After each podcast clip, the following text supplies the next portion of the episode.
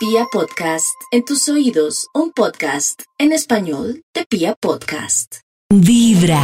Un saludo especial para nuestros oyentes. Quiero comentarles que estamos ante una semana eh, exquisita y digo exquisita porque vamos en camino de la luna llena. Eh, este próximo domingo la luna logra colmar su disco literalmente y es fuente de un eclipse. Es un acontecimiento estelar de gran estima llamados los días de la luz, los días de la claridad.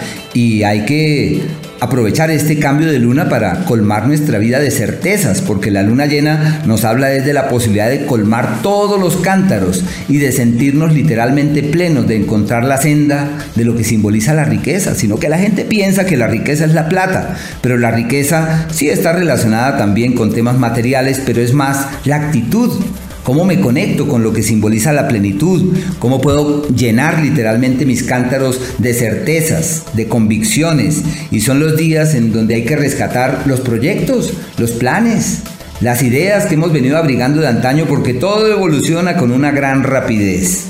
Venus está en el signo de la primavera, queriendo decir que son unos días perfectos para explorar todos los laberintos del amor y encontrar caminos de plenitud y de gozo. Quizás no de un compromiso definitivo hacia el futuro, pero bueno, está muy bien para eso. Mercurio avanza por el signo de Géminis, ideal para la comunicación fiable, eh, segura, amable y para hallar la senda de la reciprocidad. Las reuniones, magnífico. Los viajes, excelente. Lo único el tema de los negocios, como Mercurio se devuelve, está retrogradando, se requiere cuidado con los negocios a la hora de dar la palabra y de decir eh, esto será así. Toca con cuidado y no dejarse llevar por las promesas de terceros y ser cautos a la hora de dar la palabra definitiva de que eso va a ser así o asá.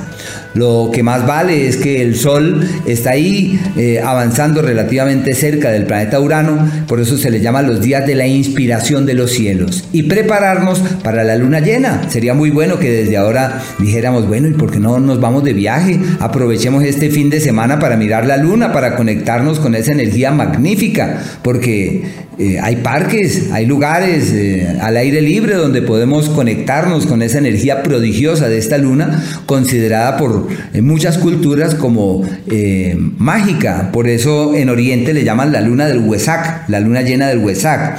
Los indígenas, nuestros antepasados, los muiscas, le llamaron la luna llena eh, de la chiesa, que es el cucarroncito ese que ustedes aprecian en estos días, que aparece en los parques y en lugares donde hay mucha, eh, mucho pasto, mucha vegetación. Y es un símbolo que nos recuerda que nosotros siempre podemos trascender y siempre podemos vibrar en tonalidades más altas.